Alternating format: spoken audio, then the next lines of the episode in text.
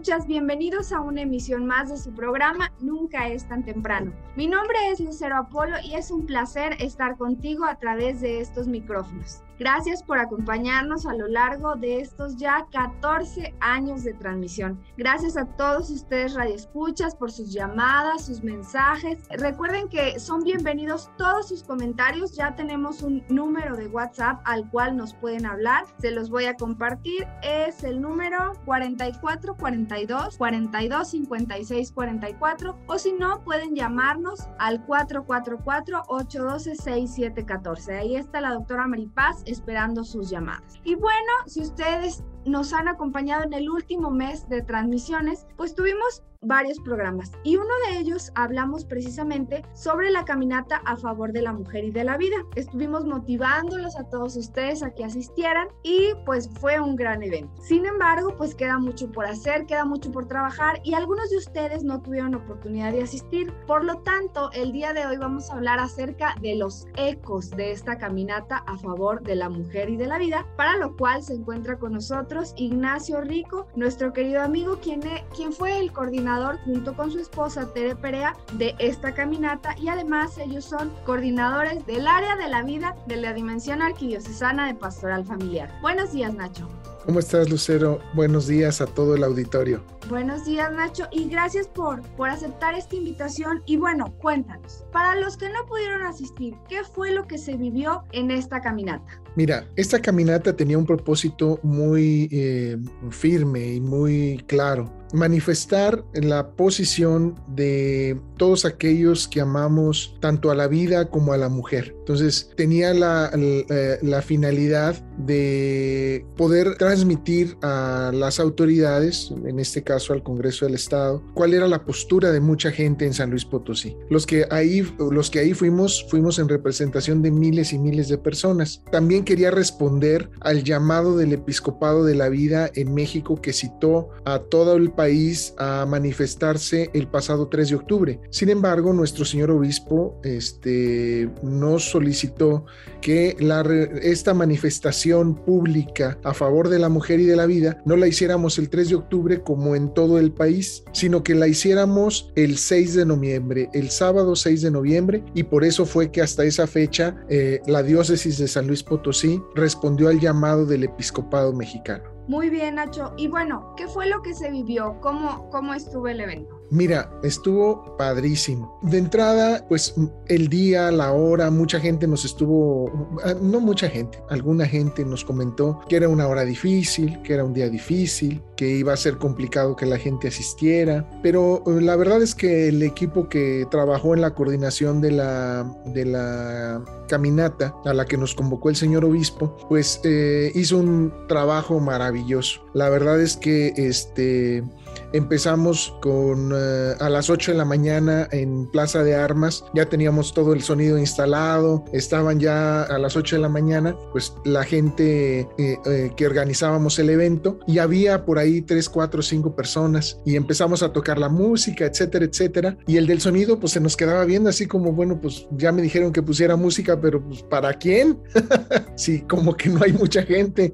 Entonces, este, pero poco a poco empezó a llegar, a llegar, a llegar, a llegar. De eso se trataba, por eso dimos una hora, citamos a la gente a las 8 de la mañana para empezar a caminar a las 9 y con mucho gusto te puedo decir que fuimos miles y miles y miles de personas las que nos congregamos ahí en la Plaza de Armas, que pudimos caminar y que pudimos manifestarnos pacíficamente a favor de la mujer y de la vida. Ok, Nacho. Y bueno, yo no tuve la oportunidad de estar en, en, Plaza de Armas, sin embargo, pues sí, sí pude ver fotos y videos y sí se vivió un ambiente muy festivo. Y bueno, sabemos que a las 9 de la mañana em, comenzaron a caminar para acá, para la basílica, ¿verdad? Sí, un poquito más tarde, fue yo creo que como 9.15, el, el padre José Elías, quien es el asesor de la dimensión de pastoral familiar, nos dio el banderazo más o menos a esa hora, tomó el micrófono, nos motivó y en ese momento empezamos la caminata. Te podría decir que la caminata partió de Plaza de Armas rumbo al Santuario de Guadalupe y caminamos toda la calzada de Ignacio Zaragoza. Yo me tuve que ir corriendo para poder alcanzar el principio de la caminata y poder firmarnos. Los alcancé justo antes de que empezaran a cruzar el Jardín Colón, que es el, el mercado Tangamanga, que está ahí al inicio de la calzada de Guadalupe. Hay un monumento ahí de un reloj, ahí me puse y capté precisamente la vanguardia de la comitiva de la, de la caminata. Te podría decir que ya iban ahí eh, los sacerdotes con la lona de a favor de la mujer y de la vida y todavía había gente que no salía de Plaza de Armas. Entonces, toda esa calzada que es eh, bastante larguita y que a esa hora pues no había quien nos interrumpiera, iba completamente llena de gente. el video que logré grabar desde el principio hasta la última persona que pasó por ahí, estamos hablando de 11 minutos de gente que caminó y caminó y caminó y caminó sin detenerse. Entonces, sí te podría decir que fuimos muchísimos los que fuimos a este llamado que nos hizo nuestro señor obispo. La verdad es que sorprendidos de la respuesta de la gente, sorprendidos de su, de su capacidad de contagiar este entusiasmo por la mujer y por la vida, sorprendidos de que hubo muchas iniciativas, tanto en, la, en las cosas que llevaron, las, las mantas, las lonas, eh, en fin, quienes no tuvieron oportunidad y, y los están escuchando, bueno, pues fue una festividad, así como tú lo dices. En la Plaza de Armas hubo baile, canto, este, porras y llegando allá al santuario, pues también que allá estaba animando mi señora, también pues muy contenta, me comenta cómo, cómo fue llegando la gente y todo y cómo todos iban muy contentos en esta fiesta cívica de apoyo a la mujer y la vida. Claro que sí, Nacho. A mí me tocó precisamente estar ahí con con Tere, quien animó de, como siempre, con mucha alegría, con mucho, con mucho amor y con muchas ganas. Y bueno, se sintió, no sé, cuando empezaron a llegar, fue a un costado de la basílica y pusieron un altar precioso y pues se veía que venía llegando gente, y venía llegando gente, y más gente, y más gente, y más gente, y más gente, hasta que por fin llegaron los últimos. Estuvo la verdad muy padre. ¿De ahí qué siguió, Nacho? Fíjate que eh, quisiera hacer mención de una cosa que es muy importante. A nosotros nos ha tocado participar en muchas marchas a favor de la vida. Esta es la primera que, de la vida y la familia. Esta es la primera que se hace a favor de la mujer y de la vida. Y creo que fue muy atinado eh, la convocatoria de nuestros señores obispos porque es imperativo poner el énfasis en que la mujer y la vida no están peleados. La mujer y la vida, esta disyuntiva en la que pone la Suprema Corte a las mujeres en México de que eh, la vida de, su hijo es un enemigo al que se tiene que atacar, pues no es real no responde a acabar con esta violencia de las mujeres. Y creo que eso es lo importantísimo. Otra cosa importantísima es que la iglesia por primera vez se manifiesta y nos pide a los laicos que levantemos la voz. Es otra parte importantísima. Y yo pondría aquí una, una tercera vía que también me sorprendió, la respuesta de nuestros sacerdotes, porque durante la marcha ellos presidieron la marcha, ellos venían al frente de todos, como debe ser un pastor, como nos pide el, Papa Francisco, ¿verdad? Que, que se impregnen de ese olor a ovejas. Bueno, ellos venían así, paso a paso, codo a codo con todos los, con todos los participantes. Vimos los videos donde va llegando la comitiva y un sacerdote está aventando agua bendita a todos los participantes. Es una cosa impresionante, muy bonita. Y llegando allá, la misa eh, culminó, el señor obispo quería que esta misa, eh, que esta caminata culminara precisamente en el santuario de Guadalupe para poder manifestar también nuestro amor a la guadalupana, que México es un país donde la guadalupana puso sus pies y quiere que esta mujer que logró la conversión de todos en nuestro país presidiera este momento. Y creo que se logró. Hubo más de 16 sacerdotes en la misa, algo padrísimo. Bueno, no cupieron ni en el, ni en el, ni en el estrado que se puso. algunos sacerdotes tuvieron que estar abajo porque no cupieron en, en donde estaba el, el, acomodado el altar. El padre Elías nos comentaba, fue una sensación, nunca había participado, nos dice el padre Elías, y dice, eh, eh, y él nos dice algo muy interesante y que lo quiero rescatar. El padre Liado nos decía, yo nunca había participado en una caminata a favor de la vida, nunca. Y esta vez me quedé sorprendido y me emocioné, dice el padre José Elías, me emocioné de ver a la gente, de ver el entusiasmo, de ver a los jóvenes, Lucer. Siempre vamos adultos o adultos mayores o, o, ya gente madura y, niños, porque pues nosotros como papás llevamos a nuestros niños, pero rara vez veíamos jóvenes, no como quisiéramos, sí había, pero no como quisiéramos. Esta marcha se caracterizó por eso, muchísimos jóvenes participando. Creo que esta renovación generacional que viene atrás empujándonos, porque toda la parte de animación fue eh, coordinada por jóvenes, cómo nos, nos, nos motivó y nos, y nos llevó a cantar, a bailar, a saltar y nos impregnó de su entusiasmo. Y, eso decía el padre Elías. Fíjense qué padre, porque yo nunca había sentido cómo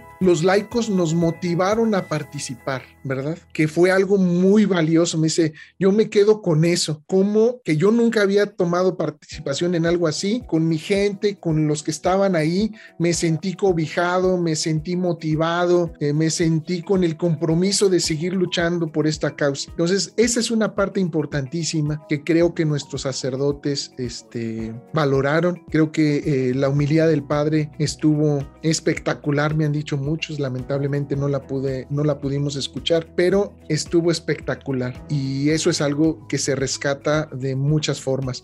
Y allá, Lucero, en el santuario, hay dos intervenciones, que tres intervenciones que se roban la atención. Está eh, Nelly, que nos hizo favor de hablar desde la perspectiva de la educación, que fue también una intervención muy buena. Está Fernanda, una estudiante de medicina, que nos compartió su sentir desde el punto de vista médico, que fue un speech espectacular, muy bueno. Nos han pedido permiso hasta para publicar su speech. Entonces, ¿qué más que tu intervención? Que también estuvo padrísimo leyendo el manifiesto. Este, por ahí luego vamos a pasarles un video donde está padrísimo con escenas de todo el, la marcha y con el speech que te aventaste en el manifiesto. Todo creo que fue algo redondo. Dios lo quiso, Dios puso los medios, porque nos enfrentamos a muchas cosas, A veces cosas que ni siquiera, ¿para qué las conta uno? Pero que nos hacen como pensar, bueno, de verdad esto Dios lo quiere. Un día a lo mejor valdrá la pena platicarles de todo, pero ahorita me quedo con eso por, por el tiempo. La verdad, todo lo pusimos en manos de Dios. las jornadas de oración que se dieron para que esta marcha se llevara a cabo fueron también muy padres. Movimientos de la iglesia trabajando juntos por una misma causa, orando por lo mismo. Ahí yo ya veo el fruto de esta caminata. A reserva de todo lo que viene hacia adelante, de la caminata misma y de los efectos que esta va a tener en San Luis Potosí. Pero previo a eso, yo ya veo frutos porque los hermanos logramos trabajar codo a codo, aún a pesar de los pesares, de gente que nos decía que no se iba a poder y que,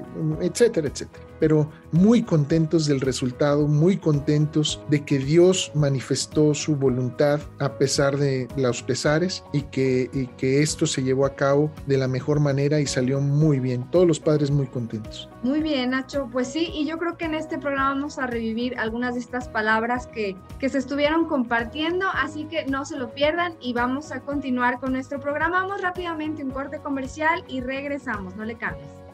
Sigue con nosotros, estás en Nunca es tan temprano.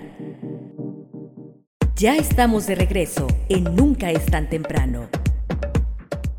Radio Escuchas, estamos en el segundo bloque de nuestro programa Nunca es tan temprano, hoy hablando sobre los ecos de la caminata a favor de la mujer y de la vida. Estamos con Ignacio Rico, quien fue, junto con su esposa Tere Perea, los coordinadores de esta caminata. Y bueno, Nacho, nos hacías referencia a, a la gran cantidad de personas que fueron, a lo que se ha vivido, y algo muy importante fue que no solo se hizo una marcha aquí en San Luis Potosí, capital, ¿verdad? Sí, así es. Mira, ese día caminamos eh, aquí en San Luis Potosí, pero también en la zona media, en Río Verde. De Ciudad Fernández a Río Verde hubo otra caminata y en Santa María del Río también hubo otra caminata. Entonces, ese día de manera simultánea, por lo menos tres caminatas se llevaron a cabo. A esta caminata de aquí vino gente de Villa de Reyes y de otros municipios. Entonces, estuvo muy concurrida. Yo diría que ese día más o menos caminamos más de 10 mil personas. Entonces, fue todo un éxito, la verdad, para el día, la hora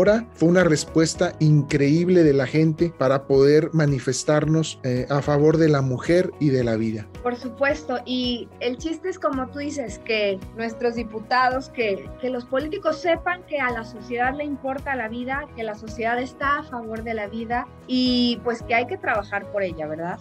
Es correcto. La idea principal es primero nosotros estar convencidos, primero nosotros darle ese soporte a la mujer, que no piense nunca que está sola, evitar toda violencia a la mujer y también que la mujer y la vida no están peleadas, no están peleadas, no son enemigos como bien lo dijiste tú en, el manifiesto. Entonces, los invitamos a eso, a estar convencidos, a no crear enemistades donde no las hay, aunque nos presenten esto como algo que así debe ser. Por supuesto, Nacho. Y pues bueno, no sé si quieras agregar algo antes porque vamos a compartirles para los que no fueron o para los que quieren recordar qué fue lo que dijeron el padre Gilberto Amaya, lo que dijo Fernanda Servín, algunas palabras que dije yo. Pues no sé si quieras complementar algo antes de escuchar estos testimonios. Nada, que muchas gracias a todos los que participamos, muchas gracias a todos los que oraron, porque no todos los que oraron fueron, pero sí oraron para que esto se llevara a cabo. Muchas gracias a todos, a todos los que creyeron, a los que no creyeron, a todos ellos, muchas gracias, porque solo así se construyen las cosas, solo así se deja de manifiesto la voluntad del Señor y adelante, unidos por la mujer y por la vida, unidos siempre por México, por un mejor futuro para nuestros hijos y los hijos de nuestros hijos. Dios nos bendice. Muchas gracias. Muchas gracias, Nacho. Y bueno, vamos a escuchar algunos de los testimonios de esta, de esta caminata por la mujer y por la vida.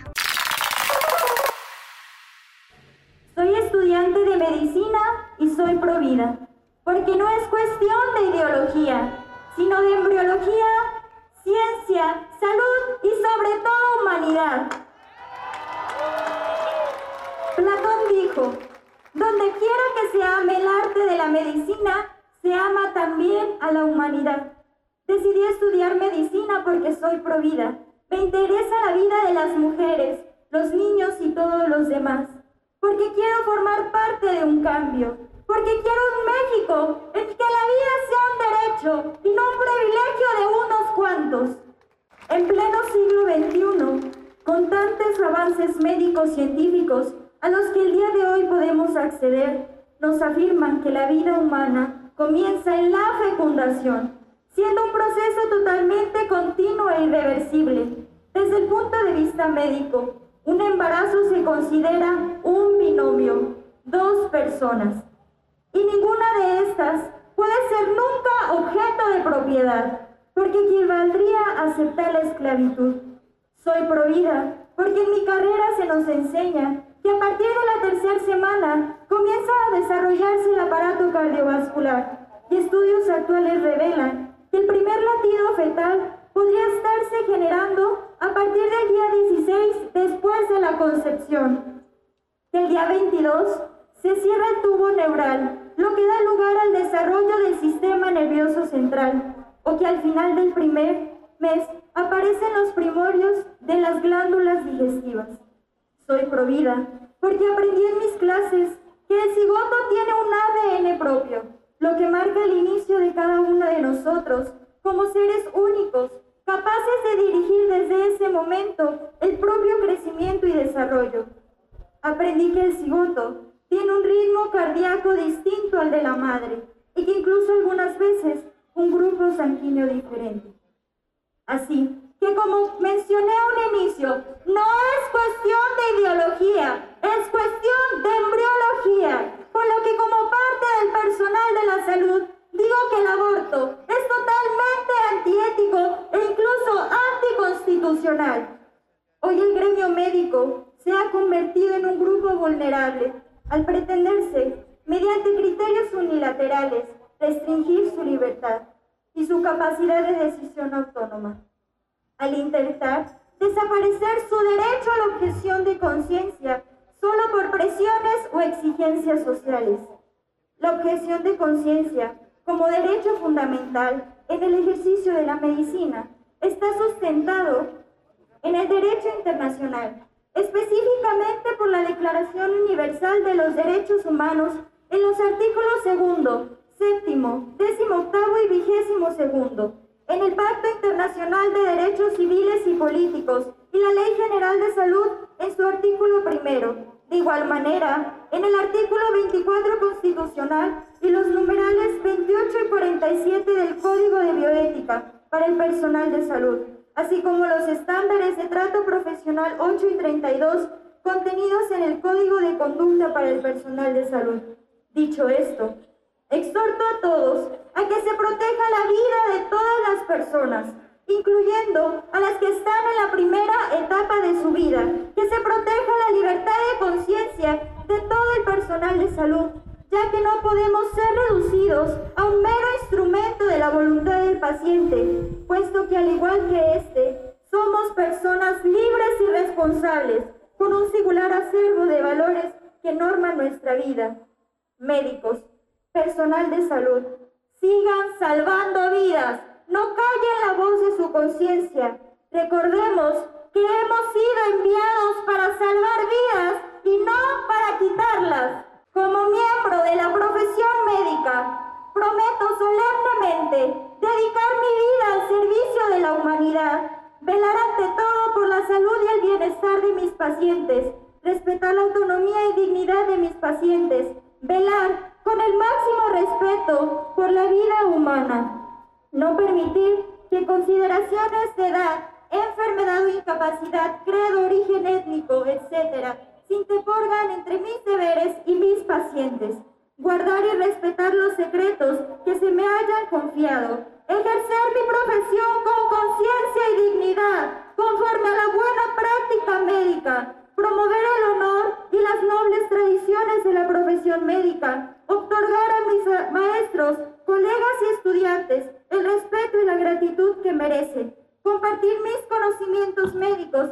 en beneficio del paciente y del avance de la salud, cuidar mi propia salud, bienestar y capacidades, no emplear mis conocimientos médicos para violar los derechos humanos y las libertades ciudadanas, ni siquiera bajo amenaza. Hago esta promesa solemne y libremente, empeñando mi palabra de honor. Juramento médico, Declaración de Ginebra 2017. Gracias.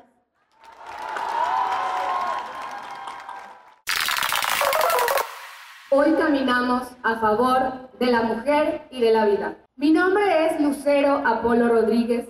Soy una mujer mexicana, madre de tres hijos, dos nacidos y uno en mi vientre. Soy esposa de Josué Valderas Díaz de León. Trabajo día a día para darle lo mejor a mis hijos al lado de mi esposo.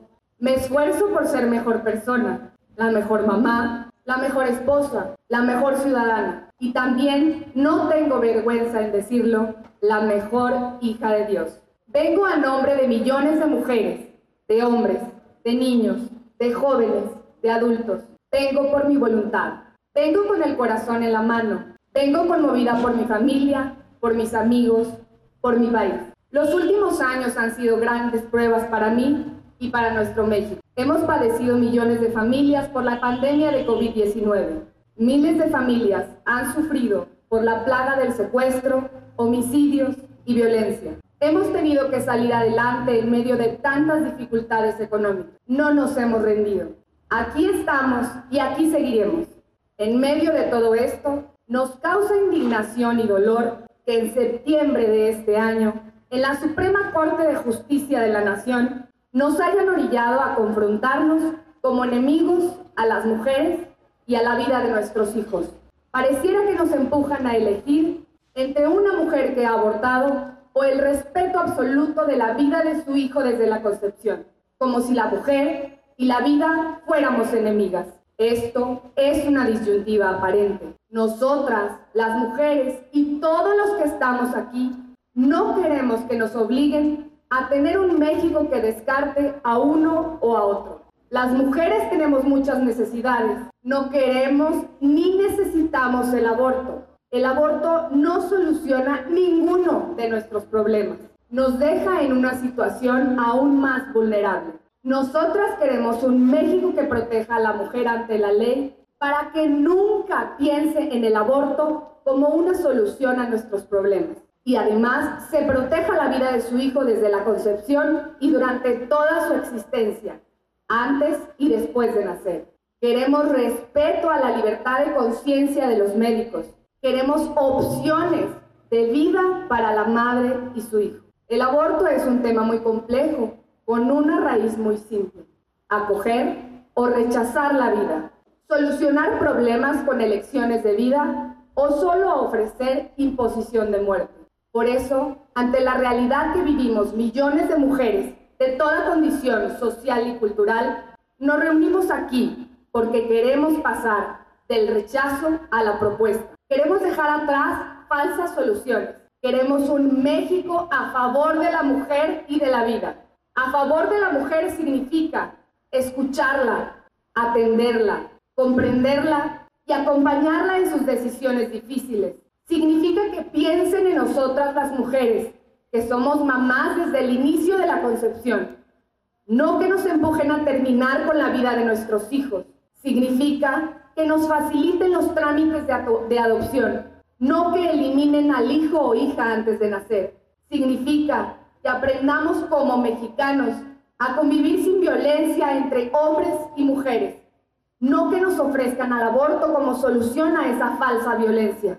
Un México a favor de la vida significa darle el mismo reconocimiento y protección a cada ser humano desde su concepción hasta su muerte natural, sin discriminarlo por su grado de desarrollo, salud, condición económica, cultural u origen. Un México a favor de la vida significa seguridad desde el vientre de nuestra madre y también en nuestros hogares, en la calle y en nuestros trabajos. A favor de la vida significa que la mujer misma defienda a toda costa la vida de sus hijos, sobre todo en el periodo de gestación. Hoy estamos aquí porque creemos, porque confiamos y porque amamos. Estamos aquí porque por encima de todo dolor creemos que podemos seguir adelante respetar la ley sin que esa ley se use para quitarle la vida a los más débiles. Estamos aquí porque por encima de toda dificultad creemos que podemos ayudarnos unos a otros.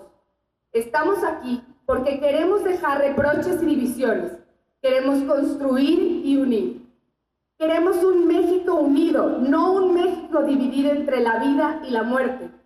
Hoy queremos comenzar a construir como nos lo pide nuestro Papa Francisco en su reciente encíclica. Busquen una cultura del encuentro y no del descarte. Confiamos en que nuestra propuesta será escuchada y que encontraremos plena voluntad y compromiso de la legislatura del Congreso del Estado para llegar a ver pronto un México a favor de la mujer y de la vida. Recordemos siempre que ser pro vida es, significa ser pro mujer. Y pro mujer significa siempre ser pro vida. Alcemos la voz. A favor de la mujer y de la vida. Todos a favor de la mujer y de la vida. A favor de la mujer y de la vida. ¡Viva México! ¡Viva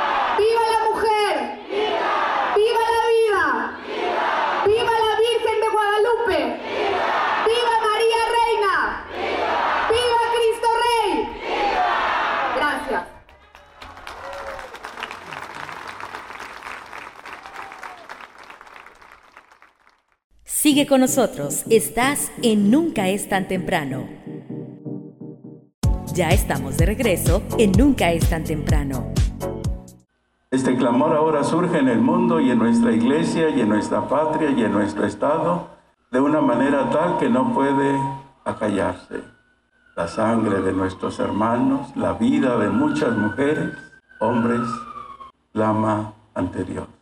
Es necesario que nosotros recordemos el sentido bíblico por el cual celebramos y litúrgico de compromiso en este día que es histórico, porque en este milenio es la primera manifestación pública que se realiza del sentido del compromiso de nuestra vida cristiana y de nuestro ser en el caminar en el tercer milenio. Hemos iniciado esta peregrinación, esta marcha, con un profundo significado al inicio, entre gritos, clamores, entre manifestaciones donde queremos hacernos presentes ante el mundo, ante aquellos que nos contemplan y que en algún momento no han sentido ni experimentado la fuerza de la iglesia en sus bautizados, en hombres y mujeres de buena voluntad.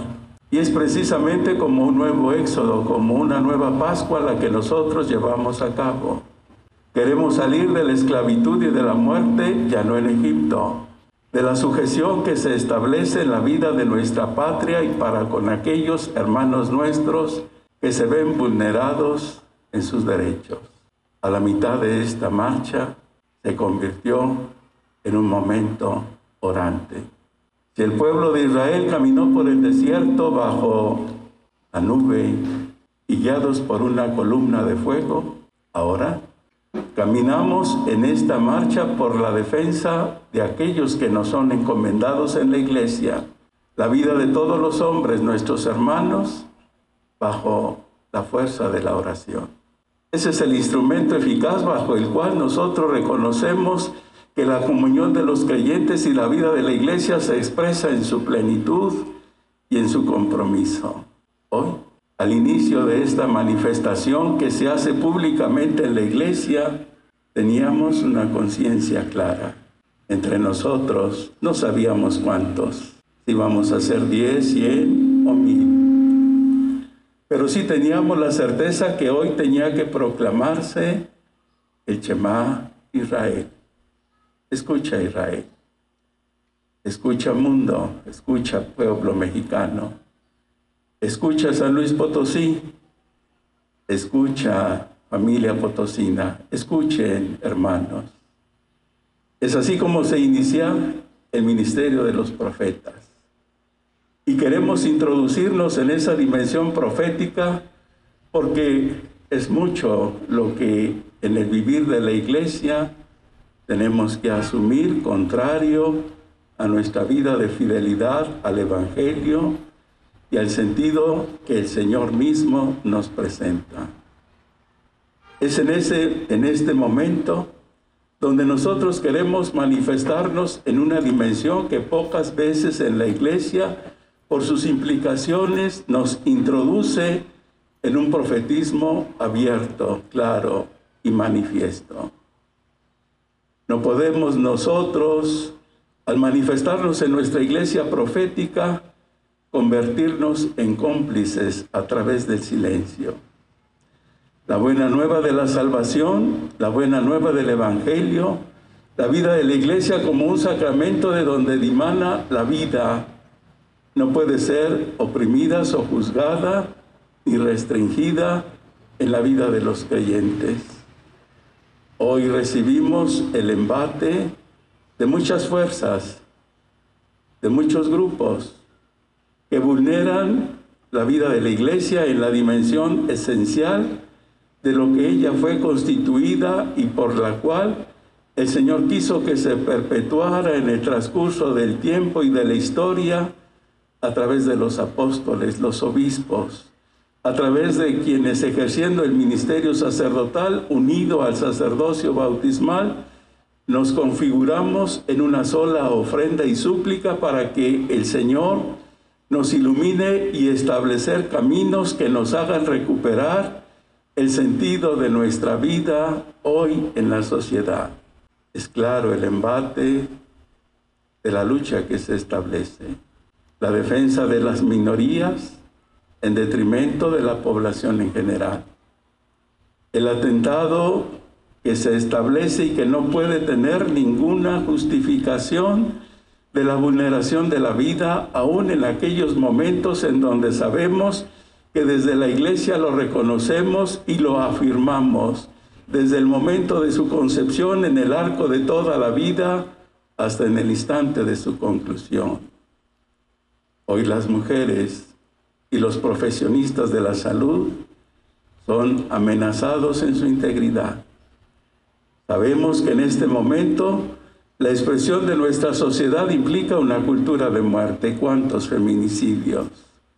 ¿Cuánto odio? ¿Cuánta violencia? ¿Cuánta expresión de la maldad que se esconde en el corazón de los hombres?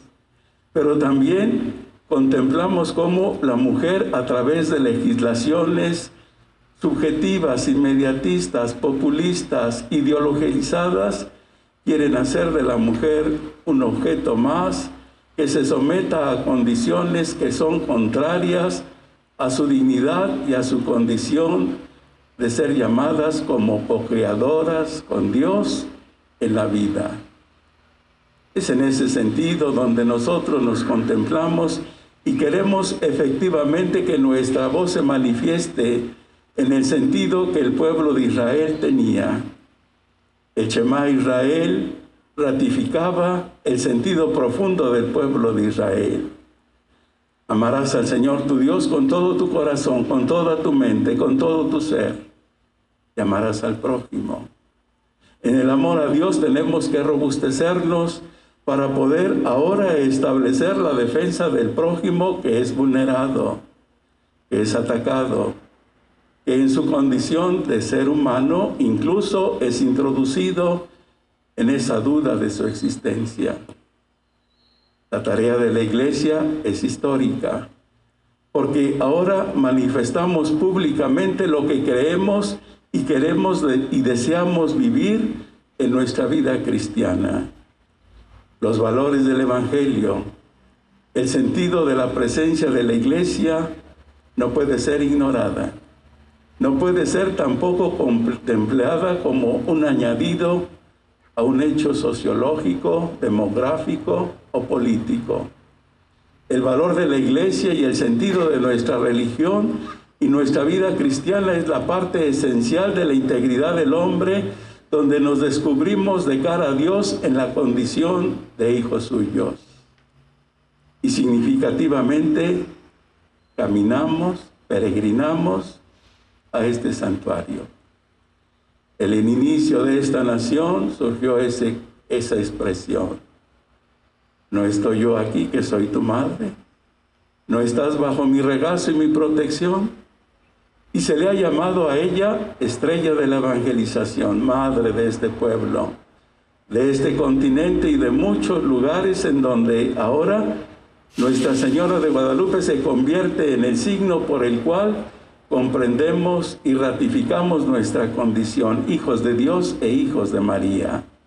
Hermanos, al inicio les expresaba el deseo que una luz se encienda en el corazón de todos ustedes, pero que también se encienda esa luz que ilumine nuestro entendimiento y que haga nuestro compromiso como ciudadanos y como cristianos el tener esa coherencia de nuestra vida. No podemos sojuzgarnos por actitudes y legislaciones y grupos de poder que en una dimensión de sojuzgación establecen una cultura de muerte, de opresión y de sojuzgación. No podemos sucumbir ante las falsas y medias verdades que se establecen y que en algún momento surgen. Recordemos que el enemigo es el príncipe de la mentira ante aquellas circunstancias en donde el hombre es sujeto de la mentira. Es ahora desde la fe donde experimentamos ese compromiso. Luchemos en favor de la vida, no por medios violentos. La violencia no es propia de la iglesia. A través del combate espiritual, de la oración, del compromiso, de nuestra vida testimonial como cristianos, del ejemplo que brota de nuestra condición, en donde la vida y la coherencia con nuestra fe nos hace signos testimoniales. Aquí están los apóstoles, los testigos, los misioneros, los discípulos, los hijos de Dios. En el ámbito en donde se desenvuelven, y qué hermosa expresión, que hoy se conjuntan todas las edades, el sexo, que para nosotros el hombre y la mujer ante Dios tienen una igualdad de condición. Aquellos que viven la profesión en su diversidad, maestros, educadores, de todas las profesiones y especialmente de la profesión médica, para experimentarnos ante Dios en una congruencia y en un testimonio efectivo. No somos sujetos de una minoría. Tenemos una conciencia clara, recta y cierta de que los valores trascendentales, los valores divinos de los cuales somos depositarios, no pueden ser aniquilados, ni tampoco sustituidos, mucho menos reprimidos y sojuzgados. Es en esta Eucaristía donde pedimos el respeto al hombre y a la mujer, la mujer vulnerable, aquellos han clamado desde hace mucho tiempo en la presencia del Señor. Las víctimas que en el tiempo presente se les ha impedido el nacer. Pero lo realizamos por la vida en el sentido integral, por los que nacen, por los que ahora en nuestra vida nos realizamos, en el trabajo que ahora es tan escaso, en todo aquello que se asume como una realidad que amenaza la vida del hombre, pobreza, en muchos momentos corrupción, drogadicción, una violencia inacabable, una pobreza que se extiende, condiciones infrahumanas de muchos millones y millones de hermanos nuestros que carecen de todo, posibilidades de educación, de trabajo, de salud, de sana convivencia. Pero también Recordamos a aquellos que en el ocaso de la vida no pueden ser sujetos ni de la eutanasia, ni de aquellas medidas que en algún momento se habla de la eliminación de los vulnerables, los que parecería que ya no producen, que nada son, que no significan. La vida del hombre es un don único, es bendecido, es acogido, respetado resguardado y tutelado en su desarrollo en la iglesia, en ese sentido teleológico. Lo que el hombre ha sido llamado a hacer en una dimensión de su fin último, en un misterio que de Dios proviene, de Dios pertenece. A nosotros nos toca cuidar y custodiar el don de la vida en todos nosotros este sea el inicio de ese compromiso y seamos luz para el mundo, sal para la tierra, el fermento que el mundo necesita para humanizarse y para llenar esos vacíos, esa ausencia de Dios, ese apartar el sentido de nuestra iglesia. Seamos, seamos en el tiempo presente comprometidos para lo que en el corazón de Jesús ahora son la parte más vulnerable, la mujer, los no nacidos, los ancianos, la sociedad, la familia, el hombre. Bendecimos a Dios porque nos da esa posibilidad de emprender esta tarea. Quizás sea la más ardua y difícil, pero asistidos por Dios y su Espíritu Santo, podemos realizar y convertir nuestro mundo en un signo de esperanza. Así se lo pedimos al Señor. Estás escuchando Nunca es tan temprano. Ya estamos de regreso en Nunca es tan temprano. Radio Escuchas, estamos en el último bloque de tu programa Nunca es tan temprano. Muchas gracias por acompañarnos durante estos 14 años de transmisión. Hoy es domingo, es segundo día de Adviento, segundo domingo de prender la vela de nuestra corona de Adviento. Ojalá puedas asistir a misa o lo hagas a través de los medios virtuales. Y pues vamos a escuchar el día de hoy nuestro melodrama evangélico, así que dice luces, micrófonos y acción. El Evangelio es luz y vida. La palabra de Dios es alimento para el alma. Escucha el melodrama evangélico.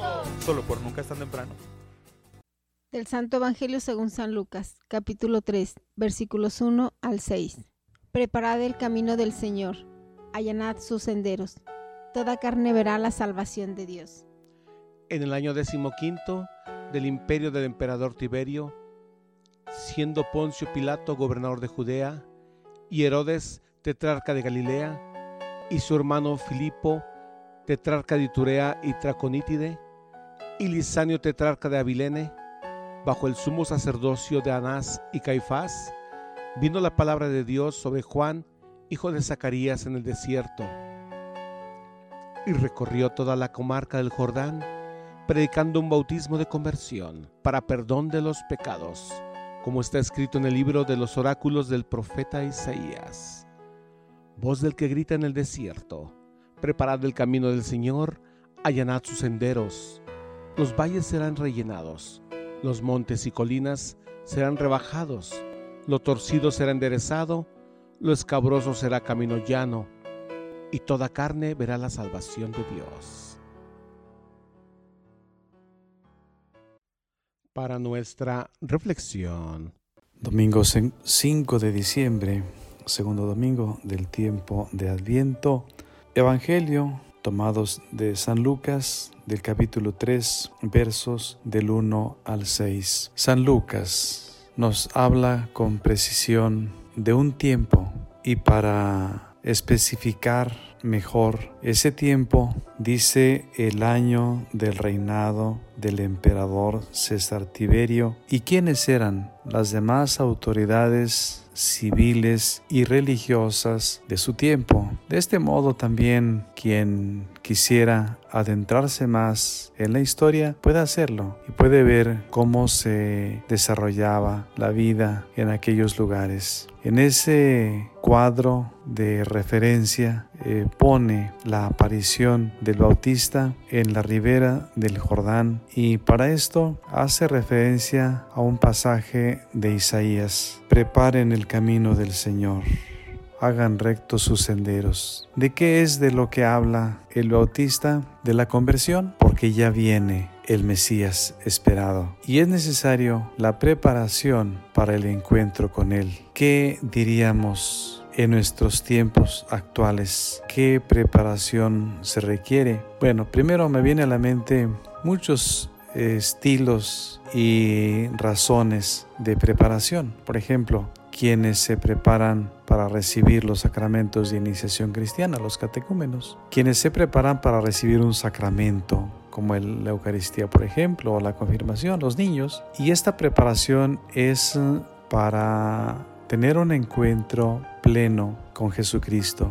He sido testigo de catecúmenos que están llorando de emoción el día el sábado de gloria en que están recibiendo los sacramentos de iniciación cristiana. A mí esto me ha motivado grandemente, me ha conmovido grandemente. Hasta a mí me daban ganas de llorar también, de emoción, al verlos llorar a ellos. Esto es porque han tenido una buena preparación. Qué triste sería que algunos redujeran algún sacramento casi a un acto social. Ahí no hubo buena preparación, seguramente. Ni a veces, por ejemplo, los padres de familia a lo mejor son los que más necesitan la preparación. Y debemos de pensar también en cada uno de nosotros qué preparación necesito para que Jesús venga a mí. Pienso, por ejemplo, un camino que ha sido descompuesto, un camino de terracería, por ejemplo, que se ha convertido en, en arroyos, en barrancos, en, ahí no pueden entrar vehículos y por lo tanto a ese pueblo, a ese lugar, no se podría llevar un vehículo o donde no hay caminos, pues habrá que hacer el camino. ¿Qué obstáculos hay en mi vida que yo mismo estoy poniendo para que venga Jesús? Porque en realidad los obstáculos en mi persona, pues yo mismo los pongo. ¿Qué necesito quitar? ¿Qué necesito allanar? ¿O qué? Bueno, de muchas razones. El pecado, pues, que se puede manifestar de, diferentes maneras. Pecado de soberbia, pecado de, de tantas, tantas razones, tantas eh, que pueden eh, ocasionar el pecado. También yo creo que la conversión habla de un cambio en la persona, un giro en la trayectoria de la persona. Al leer los nombres de las autoridades pienso también en esto. Bueno, no solamente el cambio de la persona, sino también de un pueblo, de una comunidad, de la humanidad. Y tal vez algunos no veían la necesidad de un cambio y quienes se sentían privilegiados, y digo yo que se sentían privilegiados, porque en realidad, pues quién sabe en qué medida lo serían, ¿En qué sentido? Privilegiado yo creo que es la persona que se encuentra con Dios, pero muchas veces se considera privilegiados en otros aspectos. Pensemos entonces cada uno de nosotros, ¿qué necesito quitar para el encuentro con Jesucristo? Jesucristo ya vino en un niño, el niño Jesús, pero Jesucristo vendrá de nuevo y también yo tendré el encuentro con Él en la hora de mi muerte. ¿Cuándo será? No lo sé. Por lo tanto, hay que estar preparados. Que la palabra de Dios de estos días y particularmente de este domingo nos motiven, sea un incentivo, nos ayuden a la preparación para el encuentro con nuestro Señor Jesucristo. Que Dios les bendiga y que tengan un feliz domingo.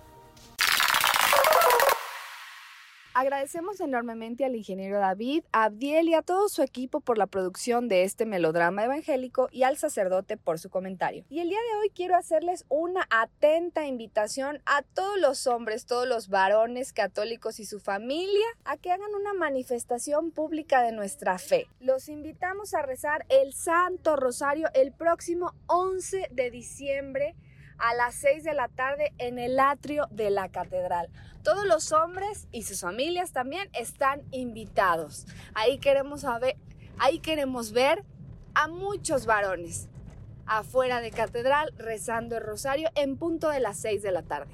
Si tienes chance, puedes ir a rezar y manifestar públicamente nuestra fe. Así que no lo olvides y ojalá te animes. También queremos enviar una felicitación muy grande a nuestro querido amigo, quien forma parte de este equipo de Nunca es tan temprano, a Eloy Torres. Muchísimas felicidades Eloy, esperamos que hayas tenido un gran cumpleaños y que Dios te bendiga mucho y que te ayude a cumplir todos tus sueños y proyectos. Te queremos mucho, Eloy. Yo soy Lucero Apolo, muchas gracias por esta transmisión y nos escuchamos el próximo domingo con un interesante tema. Hasta la próxima. Los radioescuchas a sintonizar el próximo domingo. Este es tu programa Nunca es tan temprano.